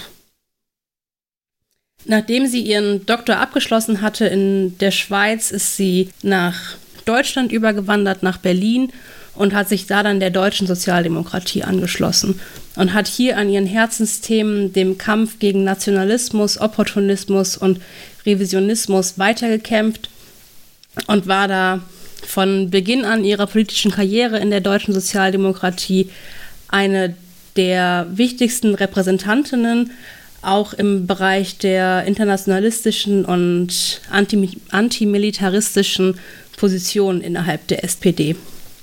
So versuchte sie zum Beispiel mit aller Kraft den Ersten Weltkrieg zu verhindern. Was da aber auch besonders erwähnenswert ist, bei ihr hieß mit aller Kraft nie mit Gewalt, weil Rosa jegliche Form von Gewalt ganz stark ablehnte und ihre Ziele immer nur durch ihre Bildung und durch ihre Sprache durchsetzen wollte. Und so wurde sie von der deutschen Sozialdemokratie zu vielen äh, Kongressen geschickt und zu vielen Veranstaltungen, um die überaus wichtigen Positionen dort zu vertreten und mit der Sprache, die ihr sehr am Herzen lag, die sie sehr gut beherrschte, die Standpunkte der SPD setzen zu können. Beim Internationalen Sozialistenkongress 1900 begründete sie zum Beispiel die Notwendigkeit internationaler Aktivitäten gegen Imperialismus, Militarismus und die Kolonialpolitik, die bis dahin in Europa herrschte, weil sie da auch eine sehr, sehr große Gegnerin gegen war und diese eben, da diese immer auch mit Gewalt einherging, bekämpfen wollte. Im Mai 1911 veröffentlichte Rosa dann ihr wohl bekanntestes Werk Friedensutopien und Hundepolitik, die den europäischen Traum beschreiben, ihren europäischen Traum. Und wenn man sich das aber durchliest, dann war der Blick von Rosa auf Europa gar nicht so positiv, wie man zuerst denkt, wenn man das Wort Friedensutopien hört. So schrieb sie zum Beispiel, jedes Mal, wo bürgerliche Politiker die Idee des Europäertums, des Zusammenschlusses europäischer Staaten auf den Schild erhoben, da waren es mit einer offenen oder stillschweigenden Spitze gegen die gelbe Gefahr, gegen den schwarzen Weltteil, gegen die minderwertigen Rassen. Kurz, es war stets eine imperialistische Missgeburt. Die Losung des europäischen Zusammenschlusses kann objektiv innerhalb der kapitalistischen Gesellschaft nur wirtschaftlich einen Zollkrieg mit Amerika und politisch einen kolonialpatriotischen Rassenkampf bedeuten. Der China-Feldzug der Vereinigten Europäischen Regimenten mit dem Weltfeldmarschall Waldersee an der Spitze und dem Hundenevangelium als Panier, das ist die wirkliche und fantastische, der einzig mögliche Ausdruck der europäischen Staatenföderation in der heutigen Gesellschaft. Nur wenn man plötzlich all diese Vorgänge und Verschiebungen aus den Augen verliert und sich in die seligen Zeiten des europäischen Konzerts zurückverzehrt, kann man zum Beispiel davon reden, dass wir seit 40 Jahren einen unterbrochenen Frieden haben, dieser Standpunkt, für den nur die Vorgänge auf dem europäischen Kontinent existieren, bemerkt gar nicht, wie gerade deshalb seit Jahrzehnten keinen Krieg in Europa haben, weil die internationalen Gegensätze über die engen Schranken des europäischen Kontinents ins Unangemessene herausgewachsen sind weil europäische Fragen und Interessen jetzt auf dem Weltmeer und nicht im europäischen Krähwinkel ausgefochten werden. Die Vereinigten Staaten Europas sind also eine Idee, die sowohl wirtschaftlich wie, wie politisch dem Gang der Entwicklung direkt zuwiderläuft. Von den Vorgängen des letzten Vierteljahrhunderts gar keine Notiz nehmen. Hier merkt man, dass Rosa der Idee Europa über alles, Europa um jeden Kampf sehr kritisch gegenüberstand, weil sie eben auch damals schon weitergesehen hat und nicht nur Europa gesehen hat, sondern in der gesamten Welt Frieden haben wollte. Seht ihr die Parallelen zu mir eben? I'm Rosa. Ja, ja. auf jeden Fall. Ihr, ihr, seid wie, wie Zwillinge, die bei der Geburt in unterschiedlichen Jahrhunderten getrennt wurden.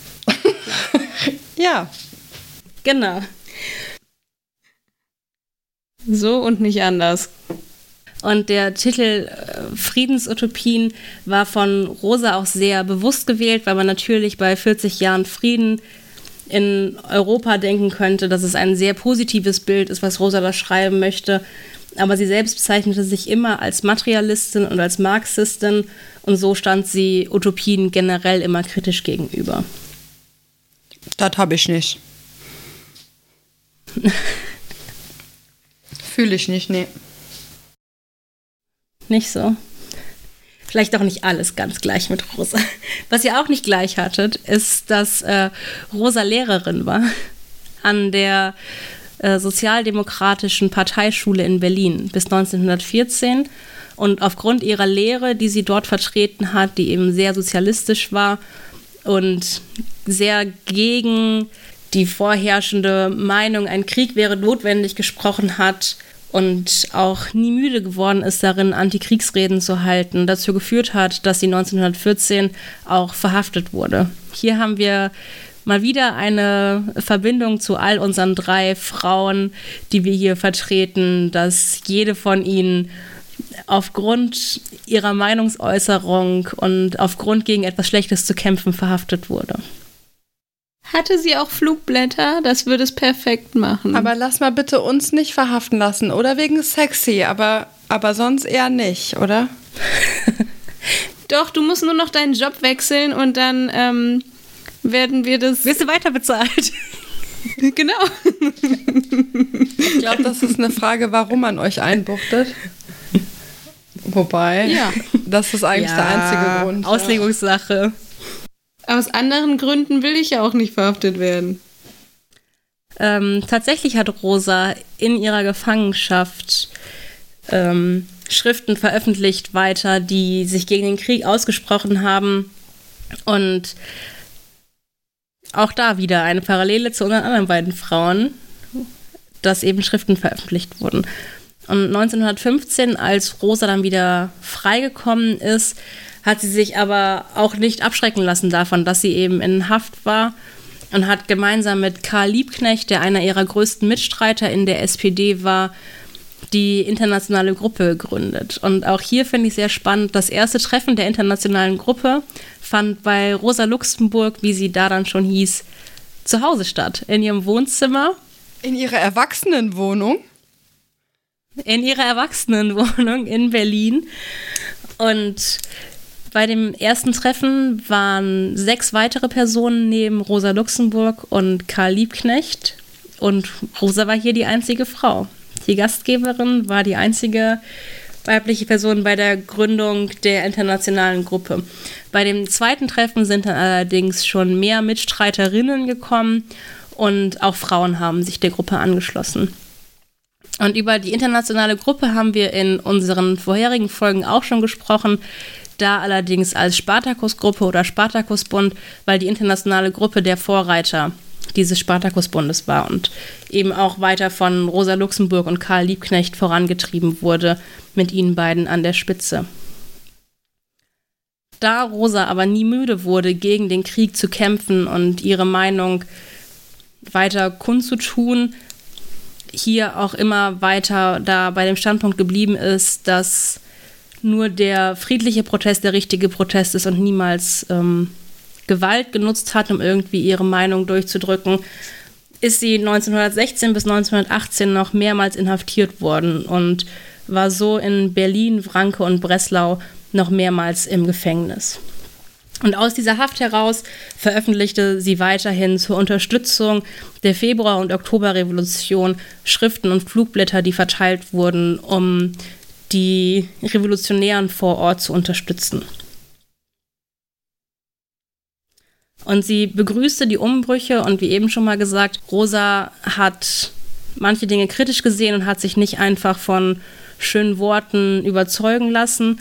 Und auch wenn sie die Umbrüche der Februar- und Oktoberrevolution begrüßte, wich sie nicht davor zurück, in den Schriften, die sie veröffentlichte, die diese ähm, Revolution unterstützen sollten, auch zeitgleich kritisch gegenüber der bolschewikischen Diktatur zu bleiben. Und eben auch darauf, darauf hinzuweisen, dass die Revolution eine gute ist, der Umbruch eine gute ist, aber man nicht einfach alles hinnehmen kann, was durch diesen Umbruch passiert. Am 9. November 1918 wurde Rosa dann zum letzten Mal aus der Haft entlassen. Von da an veröffentlichte sie gemeinsam mit Karl Liebknecht die Rote Fahne als Zeitschrift, in der sie ihre Position kundgab und gründete hieraus die KPD. Wenige Zeit später, nach ihrer Entlassung am 15.01.1919, wurde Rosa gemeinsam mit Karl Liebknecht herzlos von Offizieren und Soldaten von der konterrevolutionären Reichswehreinheit in Berlin ermordet. Und bei der Ermordung von Rosa finde ich besonders schlimm, dass sie eben immer für Frieden einstand und jede Form von Terror und Gewalt, egal von welcher Seite, abgelehnt und verurteilt hat. Und ihr Wunsch nach einem Sozialismus war der Wunsch nach einem Sozialismus, der aus der Gesellschaft herausgewachsen ist, ohne jegliche Form der Unterdrückung, der jeglich die Umschichtung des Kapitals und vor allem Frieden sicherstellen sollte, sodass alle Menschen in Europa oder aus ihrer Sicht in der Welt frei und gerecht leben konnten. Und das finde ich ja immer noch krass, dass man mit dieser Forderung, die man friedlich vorantreibt, Menschen dazu bringt, dass sie einen ermorden. Ja, vor allen Dingen, also geplant, ne? Ja. Und mit Vertuschungsaktionen und so, das war ja so eine ganz merkwürdige Sache, die da gelaufen ist, weil die Leiche ja auch länger nicht gefunden wurde, erst in so einem Graben. Ja, genau. Das ist halt das Verrückte, dass man mit so einem, so einer, wie ich finde, schönen Vorstellung von einer Weltordnung, die man friedlich vorantreibt, ja, anderen Menschen anscheinend so ein großer Dorn im Auge ist. Menschen, die eben von dem System, was man damals hatte und was wir jetzt noch haben, so sehr profitieren, solche Angst vor dem Umsturz bereitet, dass eben so ein hinterlistiger Mord geschehen kann. Ja. Aber auch heute müssen wir unserer Rosa noch sehr dankbar sein, dass sie so für ihre Weltsicht gekämpft hat und sich so dafür eingesetzt hat, weil auch heute lernen, glaube ich, noch viele Menschen von den Taten von Rosa und auch wir können noch viel von den Taten von Rosa lernen und sie war mit ihrer Sicht, wie die Welt sein sollte, wie ein Sozialismus sein sollte, glaube ich, ihrer Zeit einfach voraus und vielleicht können wir es ein bisschen als Chance nehmen, ihre Forderungen und ihre Wünsche für eine Welt weiterzutragen und vielleicht auch irgendwann umsetzen zu können. Und zumindest werden wir jetzt die Chance nutzen, auch nochmal auf sie anzustoßen, würde ich sagen. Auf jeden Fall. Yes. Auf Rosa. Ja, auf Rosa. Prost. Und wir sind jetzt auch schon in der Zeit ziemlich weit fortgeschritten, würde ich sagen. Ja. Und wir hatten aber natürlich noch eine Kategorie an diesem heutigen Abend noch gar nicht, und zwar Merch. Und ich habe mal geblättert in unserer Merch-Box, was wir bis jetzt alles eingepackt haben. Was brauchen wir noch? In der ersten Folge war es das Handtuch. In der zweiten Folge waren es die äh, Antifaschismus- oder Anti-Nazi-Sticker. In der dritten war es äh, der An oder eher die Antisexismus-Wasserpistole. Und ich möchte das Ganze jetzt in einem Bund zusammenfassen, nämlich dem Kulturbeutel. Also wir können da alles drin verstauen. Wir können damit äh, in der Europäischen Union reisen, ohne Grenzen. Hoffnungsvollerweise auch weiterhin. Boah, ja! Das passt alles voll zu Sommerurlaub. Ja, und wenn das jetzt noch in einem guten Design, schön kompakt, love it. Richtig gut. Ich möchte einen Kulturbeutel mit unserem Logo haben. Mit dem Gemeinschaftslogo? Das, das, das wäre wunderschön. Wow!